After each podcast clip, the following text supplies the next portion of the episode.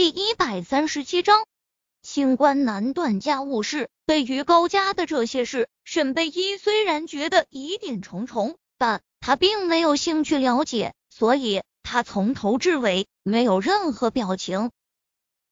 卡手术室门从里面向两边划开，四个人同时站起身，从里面走出来好几个医生。其中带头的医生拿下口罩，对着宁少臣点了点头，才开口道：“病人是抢救过来了，不过因为颅脑损伤严重，当时失血过多，气温低，伤口感染严重，造成了缺血缺氧性脑坏死。根据以往的经验判断，就算好了，也是植物人。”医生是用非常确定的口吻来说这几句话的，能让他们这样说，那么。基本上就是给高海的病定性了。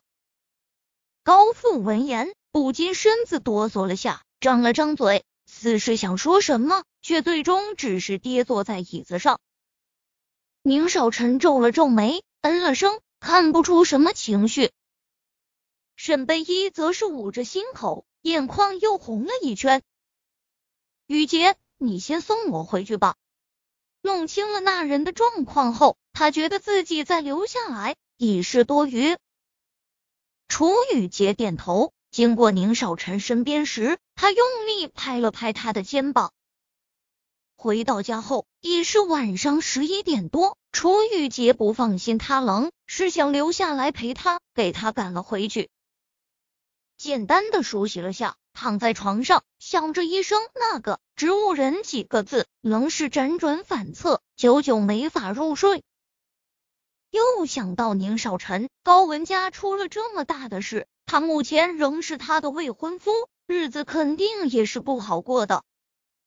估计这段时间有得他焦头烂额的了。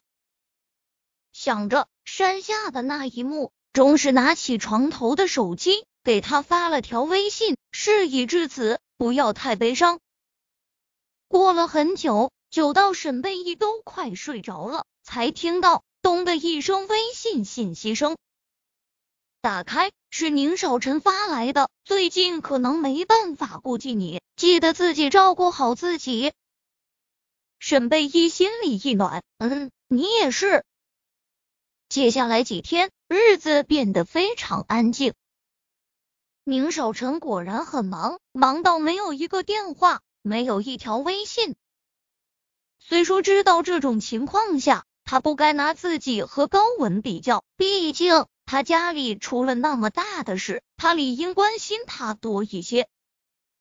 可内心的失落却潺潺深入心底，禁不住的胡思乱想。再见宁少臣时，已是好几天后，他正好下公交，远远的就看到他那辆黑车停在公司门口。接着看到宁少臣下车，心中一喜。只是下一秒，副驾驶室的门被推开，高文从里面走了出来。两人不知道说了什么，高文突然倚在他怀里，隔得太远，他看不清两人的表情。他站在原地，脸色变了又变，心里郁闷的像塞了团棉花一般。接着，他就看见宁少臣推开高文，看着他俯身，在他额前亲了下。高文对他微笑，挥手目送他开车离开。那感觉就像是一对恩爱的情侣，男的送女的上班，吻别，那么美好，那么甜。这一刻，他觉得自己就像个外人。可明明前几天他还在那男人怀里撒娇的，前几天。那个男人还与他生死不离的，不是吗？站在原地，像尊雕像，双手握着包包袋子，攥得紧紧的，脸色苍白。一直到那辆车消失不见，沈贝依的视线却始终收不回来。一阵刺骨的风吹来，吹乱了沈北一的思绪。他有些心不在焉的走到化妆室。